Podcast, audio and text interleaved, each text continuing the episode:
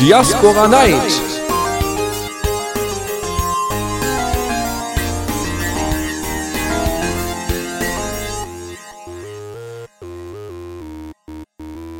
Diaspora Night. Einen wunderschönen guten Abend hier zu Diaspora Night. 22 Uhr ist es und äh, hier auf The Radio CC gibt es wie jeden Freitag an diesem Abend die Diaspora Night, Neues aus äh, einem alternativen sozialen Netzwerk und auch den umliegenden üblichen Netzwerken wie Google Plus und Facebook. Ähm, und äh, bei so einem wunderschönen Anlass, äh, nämlich äh, neuen Updates und so weiter, äh, gehen wir aber erstmal zu den heutigen Mitmoderatoren. Und zwar haben wir heute den Dash wieder dabei. Ja, hallo, willkommen bei der Diaspora Night. Und, Und ähm, ja. Grüße an Katrin und Florian, die wahrscheinlich oder hoffentlich ein bisschen zuhören heute. Und äh, jemand, der nicht nur, der, der zwar auch schon zugehört hat, aber jetzt auch mal mitmoderiert, ist Malte. Hallo. Moin, moin. Malte, stell dich einmal ganz kurz vor. Äh, ja, ich bin einfach Diaspora-User und keine Ahnung. Also ich hatte jetzt auch nicht vor, großartig zu moderieren, sondern einfach nur ein bisschen über ähm, diesen einen Pod zum Beispiel zu ranten, der mir in die Quere gekommen ist. Ja, und vielleicht äh, ergibt sich dann auch der eine oder andere Austausch oder die ein oder andere Diskussion über äh, die neuen Updates und Neuigkeiten auf Diaspora, die wir hier gleich noch ansprechen werden. Aber bevor es dann wirklich losgeht, gibt es jetzt erstmal nochmal Faldrans Anruftext und den Titel äh, Vieni von Mit Mitrognomi und sind dann gleich wieder für euch da. Diaspora. So, da sind wir wieder zur Diaspora Night hier auf The Radio CC. Das war gerade Mitro Gnomi mit dem Titel Vieni. Und wir gehen erstmal über zu einem Thema, das äh, viele technikaffine Leute mitbekommen haben oder Leute, die ähm, überhaupt Google nutzen. Und das ist ja quasi jeder. Und zwar hat Google neue Datenschutzrichtlinien eingeführt. Da gab es jetzt einige Kritik, oder Dash? Ähm, ja, der Kritik gab es äh, gab's schon mehrere Tage im Voraus. Ab, äh, ab gestern gelten die neuen Datenschutzrichtlinien ja. Ähm, bestimmt hat, hat, hat das eine oder andere auf YouTube diese, diese Pop-ups gesehen, wo man dann die neuen AGBs von Google akzeptieren konnte. Also man hatte ja eigentlich keine Wahl gehabt. Man konnte eigentlich nur ähm, die AGBs akzeptieren oder einfach sein Google-Account löschen. Und ja, da gab es einige Kritik. Ähm, weil die Nutzer von Google sich doch damit konfrontiert sahen, dass ihre Daten jetzt in vorher nicht so äh, in einer anderen Weise genutzt werden wie vorher. Ja, unter anderem, äh, weil die Datenschutzrichtlinien auch einfach zu schwammig formuliert worden sind. Also zu oft, also elfmal kommt insgesamt das Wort möglicherweise in den, in den neuen Datenschutzrichtlinien vor. Äh, heißt, äh, ja, Google sagt so, ja, könnte sein, muss aber nicht. Im Klartext heißt das, machen wir auf jeden Fall, wenn man so möchte. Und äh, da haben eben auch vor allem die europäischen Datenschützer gesagt, das geht überhaupt nicht. Ähm, äh, bitte entweder verzögert die Veröffentlichung oder ähm, Einrichtung der Datenschutzrichtlinien, die ja nichts anderes besagen als wir nehmen so viele Informationen, wie wir jetzt auch äh, aufgenommen haben, auf und packen die alle zusammen und äh, schmelzen alle Google-Server, alle Google-Dienste zusammen zu einem Core-Infodienst, wenn man so möchte, für Werbeeinnahmen oder Werbeschaltung. Und äh, naja, da, das hat natürlich vielen einfach nicht gefallen. Auch wenn Google, glaube ich, also ich habe, glaube ich, drei oder vier E-Mails bekommen von unterschiedlichen Google-Services, die dann gesagt haben, hey, da neue mhm. Datenschutzrichtlinie, dies und jenes, damit das auch wirklich jeder mitbekommt. Ähm, aber im Endeffekt äh, haben, hat Google gesagt, nö, unsere Datenschutzrichtlinien sind so, äh, so gut, das, das läuft schon, äh, die Euro Europa soll sich da mal nicht auf den Kopf stellen. Es gibt aber schon Leute, die gesagt haben, wir werden auf jeden Fall klagen.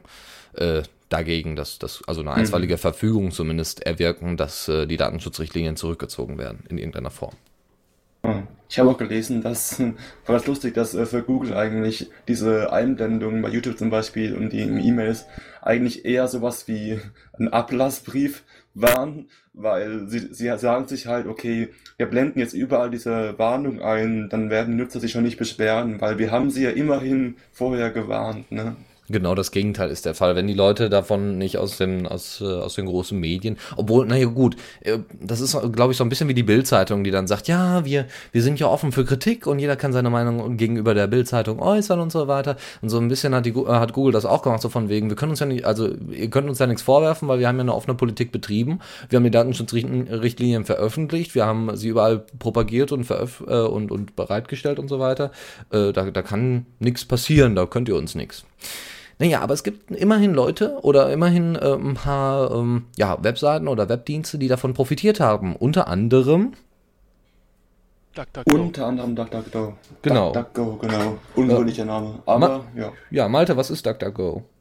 DuckDuckGo ist eine verflucht gute Suchmaschine. Also ich habe mich, äh, ich bin auch irgendwie über Diaspora darauf aufmerksam geworden und habe mir erst vor ein paar Tagen so richtig, ähm, ich sag mal, die Suchfeldsyntax reingezogen und ähm, also sie setzt irgendwie in den, also es ist mehr, ich sag mal, ein Frontend für andere Suchdienste. Also sie basiert, glaube ich, Standardsuche kommt von Yahoo, was ja am Ende auch wieder Google ist. So, ich meine, äh, irgendwo am Ende nimmt sich das alles nicht so viel, aber sie verfolgt halt die User nicht und ähm, wertet die Suchergebnisse ein bisschen anders. Also wenn man halt irgendwie nach was Mathematischem sucht, sucht sie eher in Wolfram Alpha zum Beispiel. Wenn man eine Programmierfrage hat, kriegt man halt direkt die Ergebnisse von Stack Overflow reingegeben. Ähm, wenn man zu irgendwelchen Sachthemen sucht, kriegt man die Artikel als ersten Treffer sozusagen. Und diese ersten Treffer bei DuckDuckGo sind halt irgendwie Gold wert, weil quasi man noch nicht mal mehr die Seite aufrufen muss, um die Sachen, die man wissen will, irgendwie äh, direkt lesen zu können. Genau, das ist das Coole. Das ganze Ding nennt sich nämlich Zero-Click-Box. Das ist das erste, äh, was man sieht. Das ist auch dementsprechend eingekästelt. Ähm, das ist die direkte Antwort auf die Frage, die man gestellt hat oder auf die Suchanfrage. Das ist ziemlich cool gemacht. Ähm, also Wikipedia, ne, klar, die, die ersten paar Zahlen der Wikipedia werden dann in die, äh, von, von, wenn man nach einer Definition gesucht hat, wird das äh, einfach kopiert und an, angezeigt. Ziemlich coole Sache. Ähm, hat aber noch eine andere coole, äh, coole Funktion und zwar die Bang-Funktion. Äh, Dash, nutzt du auch DuckDuckGo und kannst du uns ein bisschen was darüber erzählen? DuckDuckGo benutze ich ab und zu, ja. Ähm, die Bang-Funktion, also Bang, Englisch für das Ausrufezeichen. Und damit ist eigentlich schon gesagt, also mit dem Ausrufezeichen, wenn man seine, zum Beispiel, ich meine, es funktioniert, wenn ich jetzt Ausrufezeichen gefolgt von dem Wort YouTube äh, eingebe und dann einen Suchbegriff halt, dann sucht DuckDuckGo für mich auf YouTube, richtig? Ja. Ja, weil, genau so. Also das ist zum Beispiel eine, das ist zum Beispiel eine Sache, die ich nie benutzt habe, weil mein Browser das halt konnte. So, da habe ich halt WP Doppelpunkt irgendwas eingegeben, der hat für mich auf Wikipedia gesucht. Also ist jetzt in dem Fall halt die zum Beispiel der Conqueror Browser von KDE oder Reconq oder so. Aber keine Ahnung, das können halt alle Browser irgendwie so ein bisschen. Hm, ja, klar, mit dem Also ich, ich äh, habe es, glaube ich, unter, unter Firefox jetzt so nicht finden können. Aber ich sag mal, ich, da ich jetzt ähm, in Firefox DuckDuckGo standardmäßig überall eingestellt habe, ach, das ist schon schön, weil, ähm, ne, weil ja. die, die Bankfunktion auch für Fefes Blog und so weiter gilt, was auch sehr cool ist. Oder für Yamendo, was ich oft nutze, um äh, freie Musik und so weiter zu ergattern. Ähm, ja, es werden sehr, sehr viele, es wird ein sehr, sehr breites Spektrum an Seiten und Suchanbietern äh, abgedeckt und das finde ich das äh, klasse Ding an der Bang-Funktion. Außerdem hat man ja wunderbare Ein äh, Einstellungen. Man kann sogar die Werbung bei DuckDuckGo ausstellen, äh, hat dafür dann eben die Möglichkeit, dass man ähm, dass man eben spenden kann, um das Projekt zu unterstützen. Äh, die haben auch noch nicht wirklich so eine ja, Marketing-Idee, also Marketing schon, weil das machen alle anderen Blogs und alle Alternativ-Blogs äh, zu, zu Google und so weiter. Aber ähm, ja, sie wissen noch nicht so ganz genau, wie sie Geld annehmen sollen. Das, das Problem gab es ja bei ja. Twitter damals auch. Das Ding ist doch einfach von so einem Angel-Investor irgendwie äh, finanziert worden. Also es ist halt irgendjemand mit richtig Asche so, der halt das machen wollte. Und also ich glaube, das ist einfach das, wie es momentan läuft. Richtig, im Moment, aber es soll sich auch irgendwann rentieren. Also ich denke auch ein Investor will zwischendurch mal so ein bisschen Geld sehen und nicht nur immer Geld geben, weil äh, mit mhm. 30 Millionen Anfragen im letzten Monat und damit haben sie ihren Rekord äh, den letzten Monat gebrochen, von insgesamt den Anfragen äh, monatlich. Mm, äh, ich glaube, das wird auch irgendwann mal ordentlich auf die Server schlagen und ähm, ja, dementsprechende Ressourcen verlangen und dementsprechendes Geld verlangen. Ja, DuckDuckGo ist ja auch die ähm, mittlerweile die Standardsuchmaschine bei Linux Mint. Ähm, Was ja, ja gut, es passt nicht. Also, sie machen ja kein Geld damit, außer jetzt über die Werbung. Vielmehr macht ja, ich weiß nicht, zahlen die an Linus Mint dann an Geld, damit sie die äh, Suchmaschine sind. Ich, ich glaube, das äh, im Moment noch ohne, ohne finanzielle Verpflichtung. Jedenfalls, ja, letztendlich kann DuckDuckGo eigentlich nur mit Werbeanzeigen ähm, ja Geld machen. Was gibt es für andere Möglichkeiten? nicht? also Spenden sind richtig geil. Ja, genau. Und da kommen wir eigentlich auch schon zum nächsten Thema, weil das war es zumindest für DuckDuckGo. Also alternative Suchmaschine, duckduckgo.com. Ähm, ja, und zwar, wie finanzieren sich denn solche Projekte? Weil äh, DuckDuckGo ist zwar nicht Open Source, aber da äh, ist aber trotzdem ein alternatives Projekt. Ähm, Diaspora ist auch alternativ und dazu noch Open Source. Wie kann, können sich solche Projekte finanzieren? Wir hatten es letzte Sendung schon mal angesprochen und Malte, du kannst uns ein bisschen vielleicht was dazu erzählen. Ja, also meine Meinung dazu ist halt, dass Spenden funktionieren, weil halt die Leute wollen irgendwas haben so und äh, sie wollen also ich sag mal, alle Leute, die Diaspora benutzen, benutzen es ja nicht, weil da alle Leute sind so und sie irgendwie da mit ihren Freunden kommunizieren können, sondern weil es halt nicht Facebook ist so. Und das heißt, das sind schon mal Leute, die sich auf keinen Fall irgendwie zu einem Produkt machen lassen wollen. Und äh, das ist halt die einzige Möglichkeit so, entweder ich spende, es gibt es einfach nicht. Beziehungsweise, was solche Projekte auch machen können, ist, oder was Open Source Projekte häufig machen, ist, dass sie für bestimmte Firmen irgendwie ähm, angepasste Lösungen anbieten und damit Geld machen und den Rest quasi umsonst machen. Ähm, ich halte Spenden halt nach wie vor für eine sehr gute Idee. Also auch für einen gangbaren Weg. Ähm, ja, genau. Und dann gibt's auch Crowdfunding, also was ja leider, ähm, ja, was ja leider nur am Anfang eines Projektes steht oder sagen wir mal an hier die Double Fine Productions, das ist äh, ein Indie, äh, Indie-Software-Hersteller, also Indie-Game-Hersteller äh, oder Producer oder hm, Entwickler auf jeden Fall, äh, die ähm, per Crowdfunding, glaube ich, das Vierfache von dem eigentlich erzielten Geld über Crowdfunding nur reinbekommen haben. Äh, das heißt, wenn die Leute etwas wollen, dann äh, ähm, spenden die da auch viel für. Regelmäßige Spenden, so flattermäßig, bietet sich das da eher an? Funktioniert auch gut. Also keine Ahnung, kennt ihr den äh, CRE-Podcast zum Beispiel von Tim Pritloff? Ich meine, der macht es jetzt irgendwie seit Jahren und kriegt halt regelmäßig genug Kohle, um halt echt sich eine Bahncard 100 leisten zu können und durch Deutschland fahren zu können, so. Mhm. Gut, aber da muss er auch die dementsprechende Fanbase haben, ne? Und äh, auch dementsprechend äh, darauf aufmerksam ja. machen. Ja. Hm. Ja, ich meine, ich meine leider, dass ähm, Google und Coast es ähm, geschafft haben, die Leute so zu erziehen, dass sie eben der Meinung sind, dass sie wirklich ähm, die Dienste kostenlos angeboten bekommen, beziehungsweise mit ihren Daten bezahlen. Diese, diese, es gibt eigentlich gar keine Kultur, dass man im Monat ähm, Geld bezahlt, zum Beispiel für sowas, was ähm, Google, Mail oder Facebook einem kostenlos bieten. Ähm, das war sicher früher anders, ähm, als man noch für seinen Mail-Provider bezahlt hat. Aber mittlerweile werden die meisten Leute einfach einem Google-Mail oder sonst was empfehlen. Und es ist quasi der Standard, dass man ähm, bei solchen Web 2.0 Angeboten die Leistung im Austausch gegen seine Daten bekommt. Was auch noch so ein Ding ist, äh, was ich äh, bei Spenden immer ganz toll finde, dass man selber sagen kann, wie viel gespendet werden soll. Das finde also das finde ich ganz wichtig. Deswegen finde ich auch äh, alternative Kaufsysteme wie bezahl, also Pay What You Want, äh, beziehungsweise wir haben ein Mindestressort, das sind die Materialausgaben, die wir haben und so weiter. Und wirklich niemand traut sich wirklich dafür Geld, äh, also da, dafür nur den Materialpreis zu bezahlen oder nur den Versandpreis. Und ähm, so sollte man das vielleicht mit Spenden auch machen, so von wegen, wir brauchen das und das von jedem User oder so. Also einfach nur so Rechenbeispiele aufzeigen, die dann einfach dazu motivieren, äh, also zum Beispiel den Durchschnittsspendenwert, um so ein bisschen zu sagen, okay, ich gehe jetzt einfach mal, ne, was haben denn andere dafür bezahlt, so als Vorbild, äh, um die Leute einfach ein bisschen mehr, ja, anzureizen zu spenden. Ja, das ähm, ist gut. Das, jetzt ist, ähm, ist das aber eher so, ne, Open Source Projekte, das heißt, es geht eher so in die Entwicklung, äh, eher so Richtung Diaspora Foundation.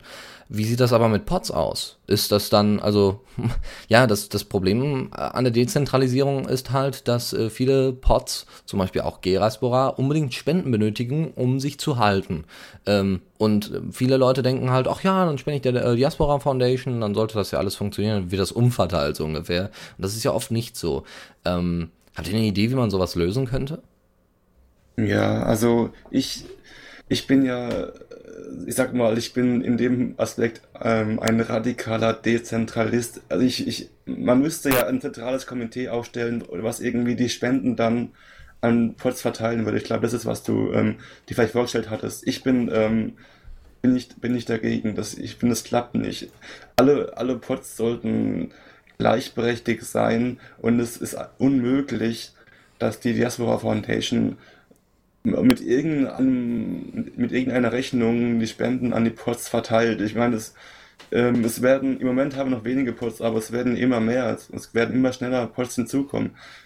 Man, nein, ich, ich glaube nicht, dass man irgendwie die, die, die Pots zentral fördern kann. Vielmehr finde ich es ähm, die richtige Lösung, wenn wirklich der Pod-Betreiber mit seinen Pod-Benutzern eine Beziehung aufbaut die wirklich wissen lässt, ähm, was der Pod so kostet, wie es auch ähm, Javasborer macht. Die haben ja eine eigene Seite aufgesetzt, wo wirklich sie ganz transparent sagen, was ihnen der Pod kostet.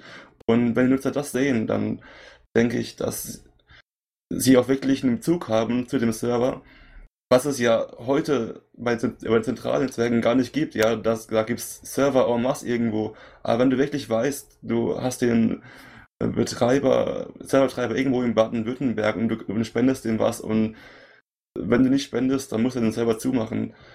Dann ähm, wird es anders. Also zusammengefasst würde ich sagen, lieber die Beziehung zwischen Pod-Nutzern und Pod-Betreibern ähm, stärken, als irgendwie so ein zentrales Komitee aufzubauen, das Spenden dann verteilt.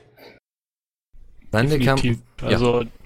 macht, mach, mach. Trust Chain ist einfach die Trust Chain ist irgendwie in der Wirtschaft allgemein sowieso super wichtig. Also, dass man halt zum Beispiel keine Beziehung mehr zu dem Menschen hat, der einem das Essen irgendwie auf den Teller macht sozusagen oder der einem das T-Shirt herstellt. So, das ist halt ein riesiges Problem in der Welt allgemein, in der Wirtschaft allgemein und die Beziehung halt zwischen den Leuten und dem Podbetreiber hergestellt wird. Nicht nur wegen des Geldes, sondern auch, weil man dem einfach seine Daten anvertraut ist, ultra wichtig. Punkt. So, ja, genau. Und zwar ähm, ist es ja bei Friendica zum Beispiel so, dass die Entwickler da auf jeden Fall eine Trust Chain aufgebaut haben, indem sie dann wirklich sagen, Leute, wenn ihr Probleme habt, fragt uns. Und äh, ne, sie haben ja dann auch äh, eigene private Profile, das ist ja bei Diaspora zumindest so. Ich habe das jetzt äh, bei Sean Tilley, der ja der Community Manager mehr oder weniger ist, äh, von Diaspora ähm, doch sehr gemerkt, dass er gut dabei ist, mit der Community zusammenzuarbeiten, weil die Entwickler das meistens gar nicht mehr handeln können, weil es einfach zu viel ist. Ähm, sollte man sich dann, also um diese Trust Chain aufzubauen, können das vielleicht nicht immer die Entwickler selbst oder die Podbetreiber selbst machen. Äh, sollte man dann tatsächlich so, so einen Mittelsmann einbauen? Sollte, würde das helfen? Das passiert doch automatisch, oder? Also keine Ahnung, wenn da irgendwie so eine Position frei ist, ich weiß nicht, dann suchen so Leute sich das doch auch ein bisschen, denke ich. Was denkst du, Day?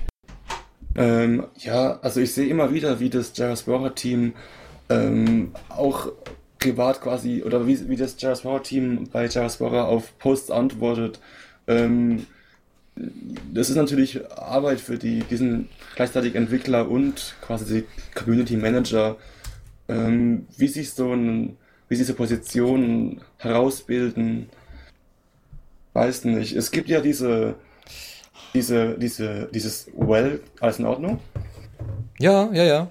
Es gibt ja dieses, dieses Welcome-Team oder so. Also die Leute werden ja dazu auf, aufgefordert, zum Beispiel die Leute, die halt neu auf der Sport sind, ähm, willkommen zu heißen.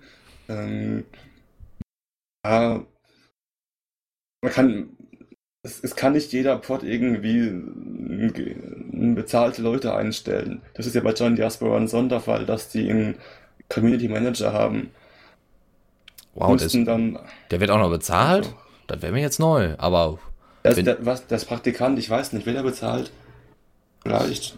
Doch, ich dachte schon. Mein Gott, ich glaube, ich werde auch Praktikant bei Diaspora. Das ist äh, bestimmt ziemlich cool.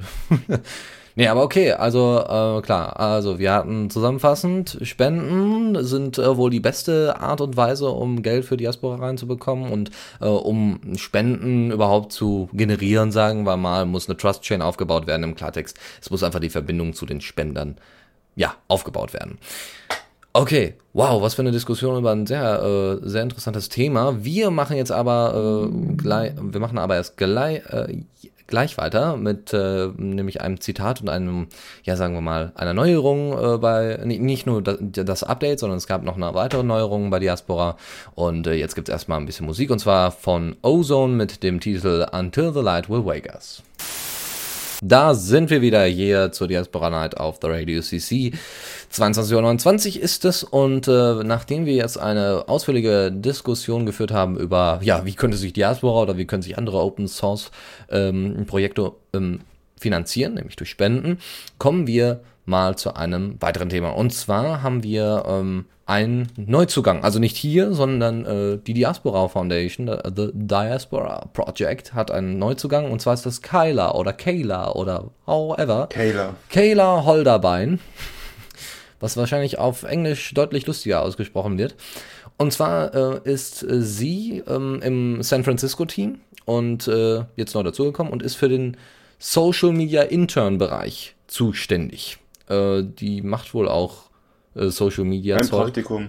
Genau. Ja, genau. Also qua quasi wie unser Kollege Sean Tilley, den wir ja gerade mal kurz angesprochen haben, der jetzt auch wieder zum Tragen kommt, weil viel gibt's über Kayla nämlich nicht zu erzählen. Ähm, und zwar, Sean Tilley hat, äh, also hat verkündet auf Diaspora auf seinem privaten Account, da findet man ja mehr Informationen als auf dem offiziellen Account, äh, dass das Diaspora-Wiki überarbeitet worden ist. Und äh, zwar radikal. Ähm, auf GitHub gibt es ja ein extra kleines Wiki, äh, wo ihr die besten und schnellsten Informationen über die Diaspora abrufen könnt, wie setze ich meinen eigenen Pod auf und so weiter. Und ähm, naja, um jedem, also auch den neuen Leuten den Einstieg äh, zu erleichtern, ist jetzt ein besserer Aufbau äh, dazugekommen. Und zwar gibt es jetzt mehrere Hauptbereiche. Und zwar ist das Community, Developer, äh, Pod, Min Resources anstatt Admin Resources, äh, Guidelines and Policies. Ähm, und mit Podman Resources ist zum Beispiel gemeint, äh, ne, wie baue ich meinen eigenen Server auf. Ähm, Developer ist, wie entwickle ich mit.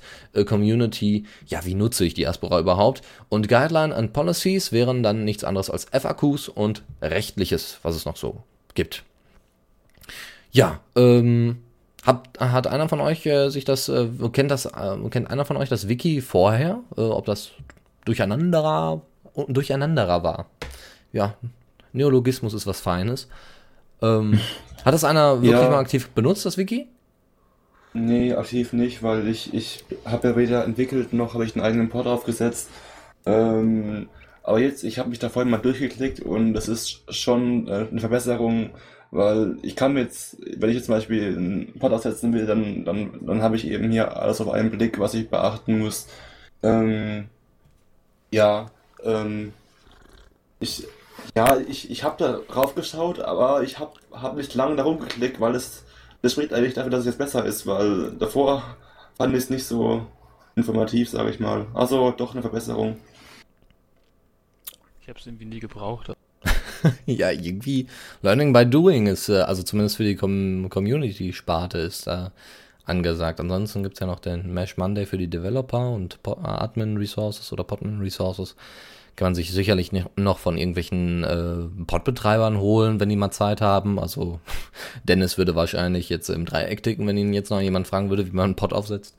Aber okay, Nächsten Mittwoch in Berlin ist, äh, wie installiere ich ein Diaspora-Pod-Treffen in Äh, der Seabase, falls Berliner zuhören. Sehr schön, danke für die Information. Ja, dann packen wir das doch äh, gleich dann auch noch hier mit in die Shownotes rein. Ähm, ach, Und ein. User-Treffen gibt's auch, also falls äh, das andere Leute in anderen Städten inspirieren könnte, sich mal irgendwie zusammenzusetzen und einfach mal sich Gedanken darüber zu machen, wie man Diaspora so ein bisschen äh, unters Volk bringt oder weil man halt irgendwie gucken will, wer hängt denn eigentlich in meiner Gegend noch so in Diaspora ab. Also so ein User-Treffen ist immer eine ganz nette Sache für sowas. Also du wohnst in Berlin Ja. und äh, warst auch schon äh, auf einem der Treffen dabei. Ja, genau. Also ja, also momentan ist es so ein bisschen Schnacken, was also was auch hier so, ich sag mal, im Radio gerade passiert. So was ist Neues und so weiter und so fort, aber halt auch die Überlegung, an Schulen heranzutreten, also was ja zum Beispiel auch der CCC mit Chaos macht Schule irgendwie äh, in einer anderen Art und Weise und in anderen Themenbereichen macht. Und äh, ja, solche Dinge. Wow, coole Sache. Ähm, ja, jetzt, ich glaube, der FSFE hat ja seinen Sitz hier in Düsseldorf, soweit ich das, also ich wohne nicht in Düsseldorf, aber hier in Nordrhein-Westfalen in Düsseldorf. Ähm, könnte man ja mal nachfragen, ob die nicht mal äh, Zeit und Lust haben, sowas zu engagieren, weil, ne, das ist ja, würde ja auch den FSFE interessieren, ne, den äh, Free Software Foundation Europe Part. Rheinland-Pfalz, ähm, da gibt es übrigens, also Rheinland-Pfalz, bla, keine Ahnung, irgendwie so ein Jugenddings von Rheinland-Pfalz hat übrigens auch einen eigenen Pod aufgesetzt. Ja. Also das ist auch ein sehr gutes Beispiel. Dash kann davon ein Lied schon mal in der Sendung drin. Ja, genau, das hatten wir schon mal in der Sendung drin. Ähm, hat auch, auch ähm, also die Jungs von Java Explorer ähm, waren da ja auch beteiligt. Ähm, der Pod wird sogar von Dennis Schubert auch betreut, die wir erfahren haben. Und ja. Cool. Hm. Ah, es schließt sich der Kreis. Schön. Jetzt müssen wir nur noch in Bayern einen Pott aufsetzen, dann ist, äh, dann haben wir quasi ganz Deutschland abgedeckt. Also Berlin, Bayern, Nordrhein-Westfalen. Fertig. Es gab ja auch schon User-Treffen in Stuttgart, ne? Also so ein, so ein ganz großes, tolles.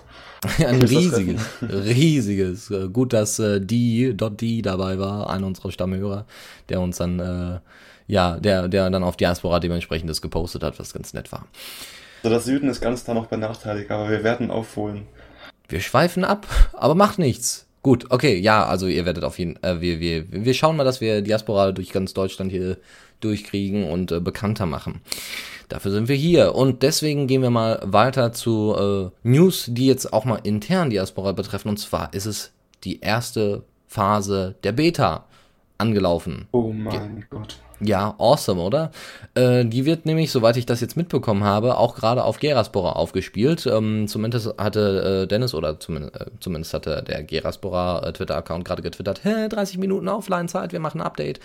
Und könnte durchaus sein, dass jetzt äh, die verbesserte Version in Anführungszeichen des Updates, was auch gerade auf Join Diaspora rum, äh, rumläuft, aufgespielt wird und auf Geraspora und deswegen solltet ihr euren Podbetreiber halb persönlich kennen, dann schreibt ihr nochmal an, ob er nicht äh, jetzt auch mal langsam das Update aufspielt, weil ich denke, Dennis achtet da noch ein bisschen mehr auf die Qualität.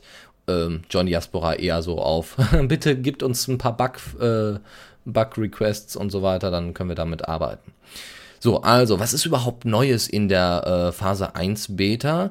Und zwar ähm, haben wir ein signifikantes kleines niedliches Feature. Wenn ihr auf joindiaspora.com auf einen einzelnen Beitrag klickt, habt ihr vorher diesen Beitrag einfach nur einen kleinen, normal gesehen, als wäre er im Stream, nur ohne Stream. Ne? Nur den Beitrag einzeln. Das hat sich jetzt geändert und zwar habt ihr jetzt eine wunderschöne mediale Vorschau, angepasst an den Inhalt eures Updates oder beziehungsweise eures Beitrags. Heißt, wenn ihr ein Bild postet, kriegt ihr eine, einen Fullscreen-Modus oder im Allgemeinen, wenn ihr einen Beitrag postet, äh, einen Fullscreen-Modus und könnt dann ähm, diesen Beitrag entweder besonders gut durchlesen, weil ein großer Schrift gezeigt worden ist, oder wenn ihr ein Bild mit dabei habt, dann wird dieses Bild nochmal in normaler Größe angezeigt und im Hintergrund nochmal in groß, also nochmal, ne, und dann den Text daneben.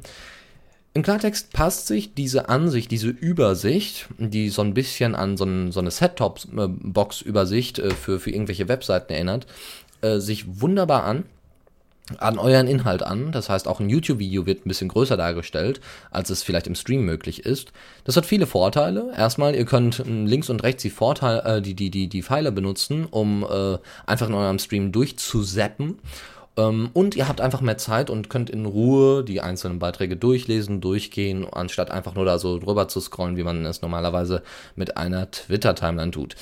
Außerdem seid, habt ihr unten eine ähm, ja, Leiste, eine Interaktionsleiste, eine Aktionsleiste, die äh, die Likes anzeigt, die die Reshares anzeigt und die zudem auch noch die, die Follows und die Kommentare anzeigt. Und wenn ihr ganz einfach eure Pfeiltasten benutzt, könnt ihr die Beiträge wechseln, links, rechts. Und ihr könnt sofort lostippen, wenn ihr einen Beitrag seht. Und so automatisch wird das als Kommentar drunter gesetzt. Also dann geht unten die Leiste auf, ihr könnt euren Text einfügen, en, äh, quasi Enter drücken bzw. bestätigen und fertig. Das ist eine der stärksten Änderungen jetzt in der Beta-Phase 1. Ähm, dann wurde angeblich noch das Profil verändert oder überarbeitet. Ich sehe davon nichts. Es wäre nett, wenn jetzt irgendjemand ähm, mir mal sagen, also ich, ich habe auch mich gerade nochmal mit Dash abgesprochen. Hier, es wurde keine, also ich konnte keine Änderungen persönlich erkennen. Sollte äh, irgendjemandem die Änderungen aufgefallen sein, dann äh, bitte am besten eine kurze Mail an mich oder direkt dann im Chat bei uns bei The Radio CC mich anschreiben. Danke. Gut, das wäre es aber auch schon, was, äh, was die Updates angeht. Also das war wirklich die größte, das größte Update. Es gibt da auch ein äh, Video zu, was äh, Daniel äh, Grippy hochgeladen hat, einer der Entwickler, der Core-Entwickler. Äh, und ähm, ja, das wurde auch schon übersetzt. Ansonsten, ähm, also auf Deutsch übersetzt. Ansonsten, ja, hat einer von euch äh, da mal reinschauen können? Entweder den Screencast mal gesehen oder äh, es selber mal ausprobieren dürfen? Ähm, nee, also Jasper wartet noch auf dieses Update. Anscheinend kommt das jetzt ja bald, weil ja die Ankündigung kam, dass das Server für eine halbe Stunde down sein sollte. Ähm, ansonsten habe ich das Video gesehen von dem Screencast. Sieht da wirklich ganz schick aus, ja. Noch mehr, noch mehr Web 2.0 Kram mit, mit, ja, keine Ahnung. Es wirkt alles mit, also mit, mit flüssigen Animationen, wirkt alles äh, sehr schick. Wie benutzbar es halt sein soll. Bitte? Es bricht halt das Interface, also diese Single-Post-Seite hat halt ein anderes Interface als so der Stream. Also äh, den, unter den Knöpfen sind auch nicht mehr irgendwie so Follow, Like und bla. Also als ausgeschriebener Text, sondern es ist einfach komplett anders vom Aussehen. Ja, habe ich auch schon angemustert. Es, es wirkt ein bisschen inkonsistent. Andererseits, ja, was, was macht denn zum Beispiel Twitter, wenn man jetzt ähm, einen einzelnen Post betrachten will? Das auch schon ein bisschen mehr Informationen. Aber ja, ist doch auch ganz schön, wenn. Ach, ich weiß nicht. Es, es, macht, es macht so ein Post so ein bisschen mehr. Also, wenn man zum Beispiel auch ähm, einen längeren Post schreiben möchte, manche benutzen ja auch Diaspora als Alternative zu Blogs, dann ja, dann ist es einfach eine schöne Präsentation von dem Inhalt und es, es lädt auch ein bisschen würde ich sagen, es lädt mehr ein zum, zum Kommentieren und zum Beobachten, dass wirklich um einen Post eine Diskussion entsteht. Von daher kann ich diese, diese Entwicklung schon teilweise nachvollziehen. Also bei mir ist irgendwie nicht das Kommentarfenster drunter. Also ich gucke es mir gerade an einem Post an. Okay. Und das ist irgendwie, also ich finde es ziemlich lahm, ehrlich gesagt. Okay. Ähm, das eigentliche Ziel war ja auch, die Beiträge einfach interessanter gestalten zu können. Äh, äh, soweit ich das richtig verstanden habe, soll es tatsächlich kleine Template-Packs geben, wo man dann selber angeben kann, welche Template-Packs ähm, für die jeweiligen Beiträge benutzt werden sollen. Ähm, ja, ob das jetzt gut oder schlecht ist, bis jetzt gibt es nur ein Template-Pack, nämlich das, was ihr seht, ähm, was auch so voreingestellt ist. Es soll einfach den Inhalt mehr in, ins Zentrum rücken und eben genau zu äh, Konversationen bzw. zu Diskussionen und Kommentaren motivieren. Ich ja. muss sagen, ich hätte ähm, ich auch viel lieber gehabt, wenn die Entwickler gesagt hätten, okay, jetzt zur Beta, also das heißt Beta Phase 1, zur Beta Phase 1, ab jetzt funktioniert die Kommunikation zwischen den einzelnen Ports reibungslos. Das fände ich ja, hätte ich ja viel, viel wichtiger gefunden, aber na gut, ist ein anderes Thema. Genau, und deswegen äh, gehen wir mal weiter. Also das war eigentlich schon alles, was man über die Beta-Phase 1 ähm, ja, äh, wissen sollte, wissen kann. Ähm, ein kurzer Blick, opala, ich bin noch gar nicht im Chat. Äh, ja gut, Gut, dann sprechen wir das gleich nochmal an. Ich würde sagen, wir machen nochmal eine kurze, kleine, niedliche Pause und äh, sind dann gleich wieder für euch da. Und zwar mit äh, Viola, den, der Band Viola und dem Titel Outsider Code gleich wieder da. Bis Diaspora Night. Da sind wir wieder hier zur Diaspora Night of the Radio CC. Eine Viertelstunde haben wir noch. Gerade haben wir ein bisschen über die Beta geredet, davor so ein bisschen über unseren Sean, der das äh, Wiki so ein bisschen aufgemöbelt hat. Und äh, jetzt äh, vorhin dann auch noch über DuckDuckGo und ein paar Spenden. Jetzt kommen wir mal äh, zu, äh, ja, machen wir erstmal hier das freie Magazin. Das freie Magazin hatten wir schon in der letzten oder vorletzten Diaspora Night, wo wir angekündigt haben, wo wir mal ein bisschen darüber gesprochen haben, äh, dass endlich so ein paar offizielle Webseiten sich doch mal auf, genau darüber haben wir noch gar nicht gesprochen, kommen wir gleich zu, ähm, dass sich doch so ein paar offizielle Seiten und auch bekanntere Leute auf Diaspora tummeln. Unter anderem Oprah. angeblich. Also angeblich ist Oprah Winfrey jetzt auf Diaspora. Ähm, hat, das irgendjemand, hat das irgendjemand mitbekommen? Nee. Also, ich habe den Post gesehen, aber, ne? Keine Sau glaubt's. Ich glaube das. Ich hatte Sean mal äh, gefragt, so von wegen, ähm, do you think, äh, ne, also so von wegen, ist Oprah echt? Und er so, ja, das können wir leider nicht bestätigen. Das, äh, da können wir leider nichts zu sagen. Deswegen habe ich ihn auch. Hat sie äh, schon mehr gepostet eigentlich? Hat sie eigentlich schon mehr gepostet als ihren Eintrittspost? Ich glaube, ja, sie hat sogar Kommentare unter ihren Eintrittspost gepackt. Also sie war ganz, ganz gut dabei. Ich weiß es nicht. Also vielleicht kommt da noch was. Ich weiß es nicht. Ich, äh, ich follow Oprah nicht, weil so, ich finde es ziemlich uninteressant. Das ist sowieso schade, dass man nicht followen kann, sondern wenn man sharen muss. Also, aber Warum? Ja. Nein, stimmt doch gar nicht, Malte. Äh, oh. Also, du hast. Erzähl's mir. Achso, du meinst mit dem Follow-Knopf unter dem Post, oder?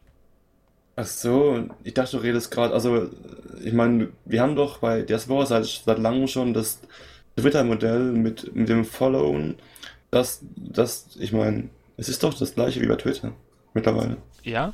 Wie, ja. erklär mal bitte kurz.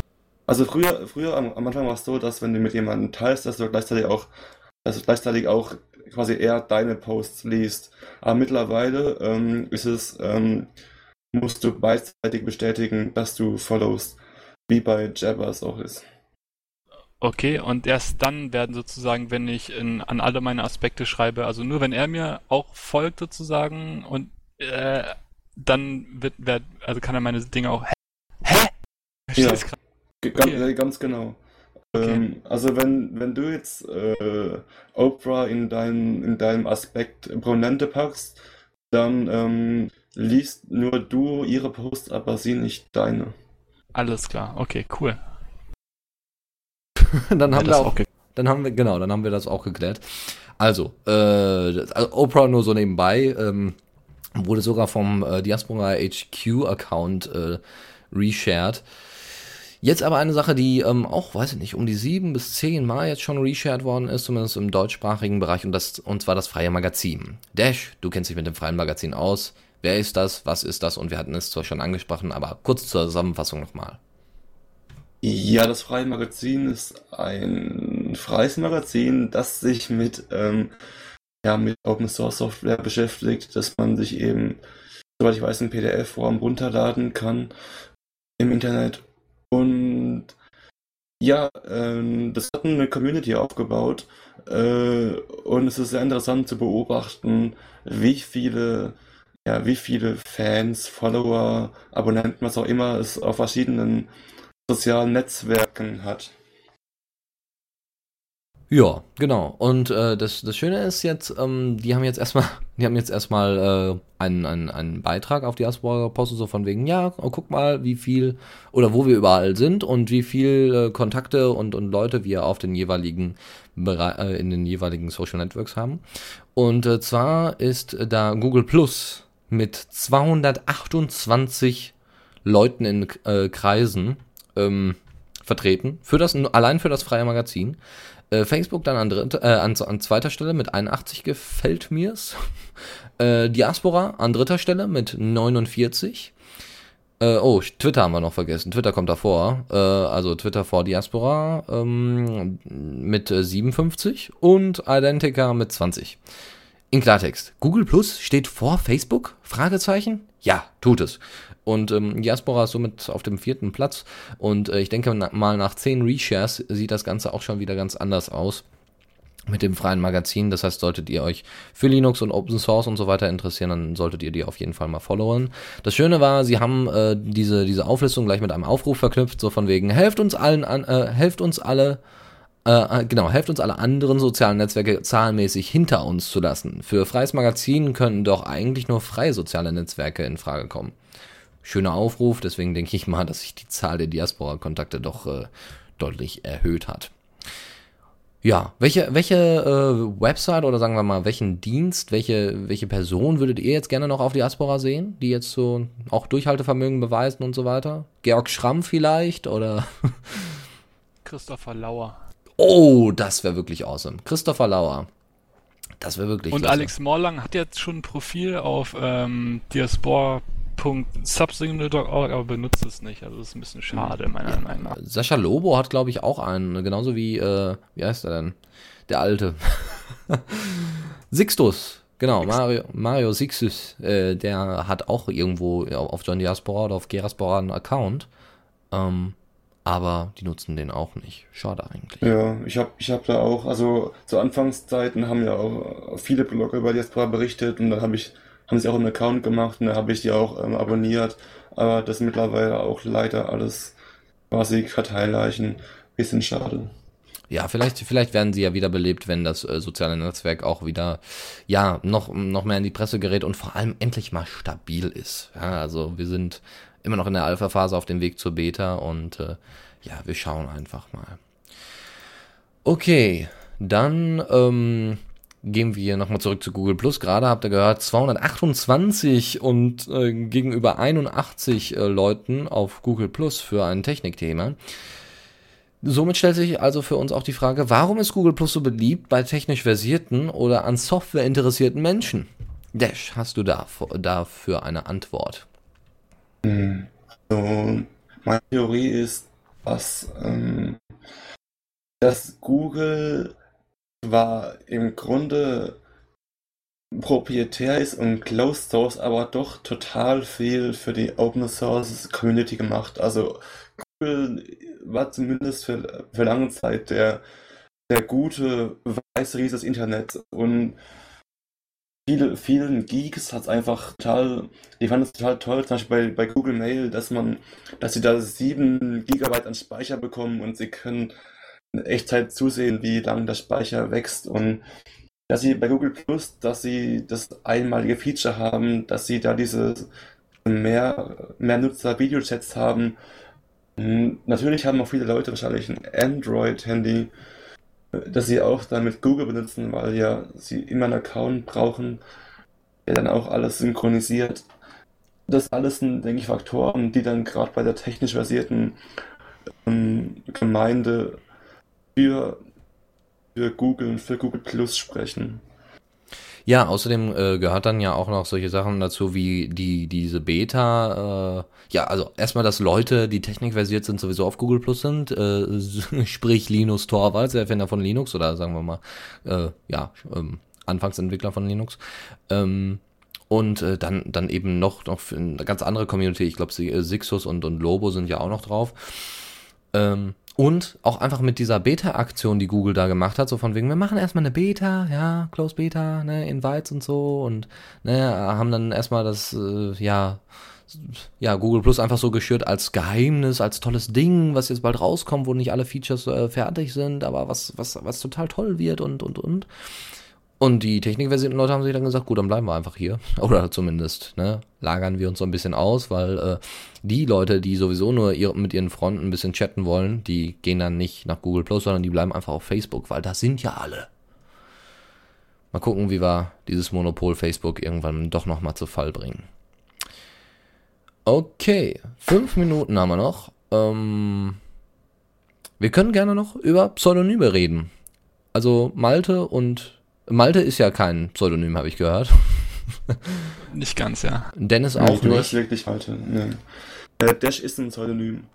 Genau. Ähm, ja, einige, einige wissen meinen, meinen richtigen Namen, andere nicht. Ähm, ähm, ist mir aber auch so, erstmal, warum, warum ist das Thema überhaupt wichtig? Naja, das Thema ist, ist wichtig, weil eben im Internet, das Internet durch eine Pseudonymkultur, finde ich, geprägt ist. Ähm, und ja, ich, ich, ich bin jetzt hier halt der Dash. Ich, ich, ich, ich sehe eigentlich keinen Grund. Für mich ist der Name ein genauso richtiger Name wie mein, mein Geburtsname. Und ich finde es auch eigentlich ähm, gerechtfertigt, wenn man sich im Internet bei verschiedenen, den verschiedenen Communities einfach verschiedene Nicknames gibt. Das ist ja eigentlich gang und gäbe. Ne? Ja, richtig. Also auf Twitter ist es gang und gäbe. Vor allem in der deutschen Twitter-Community sind, kommen immer wieder ein paar sehr, sehr lustige Namen zustande. Äh, weiß ich nicht, I Need Coffee und äh, dann gibt es noch so ein paar wo, wo, wo es dann auch nicht der reale Name ist, sondern wirklich was Schönes, erfundenes deutsches Wort. Christopher Lauer ist, heißt, glaube ich, ähm, Schmidtlab oder so. Die heißen keine, alle. Keine Ahnung, warum das so heißt. Genau, dann gibt's noch Aphelia, äh, was äh, Marina Weißband zum Beispiel ist, die äh, ehemalige politische Geschäftsführerin der Piraten. Dann haben wir noch äh, solche Typen wie U-Bahn-Verleih, wo keiner sagt, hä, was? Ne? Also, ähm, coole Ideen, einfach.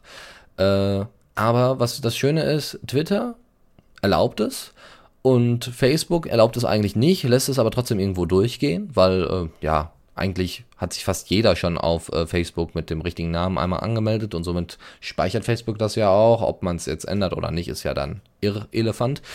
Mhm, bei Google Plus sah das ja zu Anfang erstmal anders aus und auf Diaspora ist es ja, da kann man ja sogar noch, äh, noch selbst angeben, was man denn eigentlich für ein Geschlecht hat. Nicht männlich, weiblich. Auf, auf, äh, äh, auf Google Plus kannst du noch Sonstiges angeben. was auch immer das dann ist.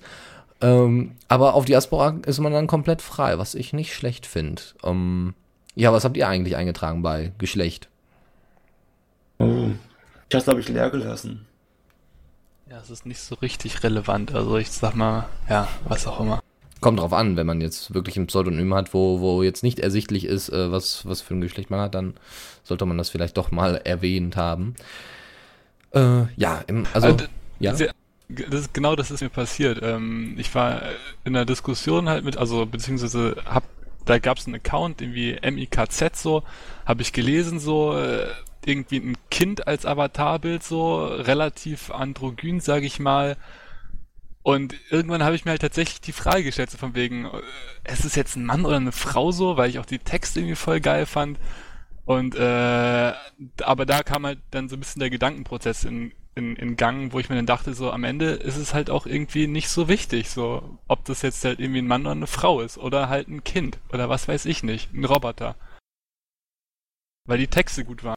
Ja, richtig. Also da soll, das, das ist auch, glaube ich, so ein bisschen nicht nur, ähm, also das ist auch so ein bisschen überhaupt die Fähigkeit des Internets. Äh, Im Hintergrund äh, kann sonst wer wie aussehen und wie heißen und wer überhaupt welchem Geschlecht sein und was für eine politische Richtung haben.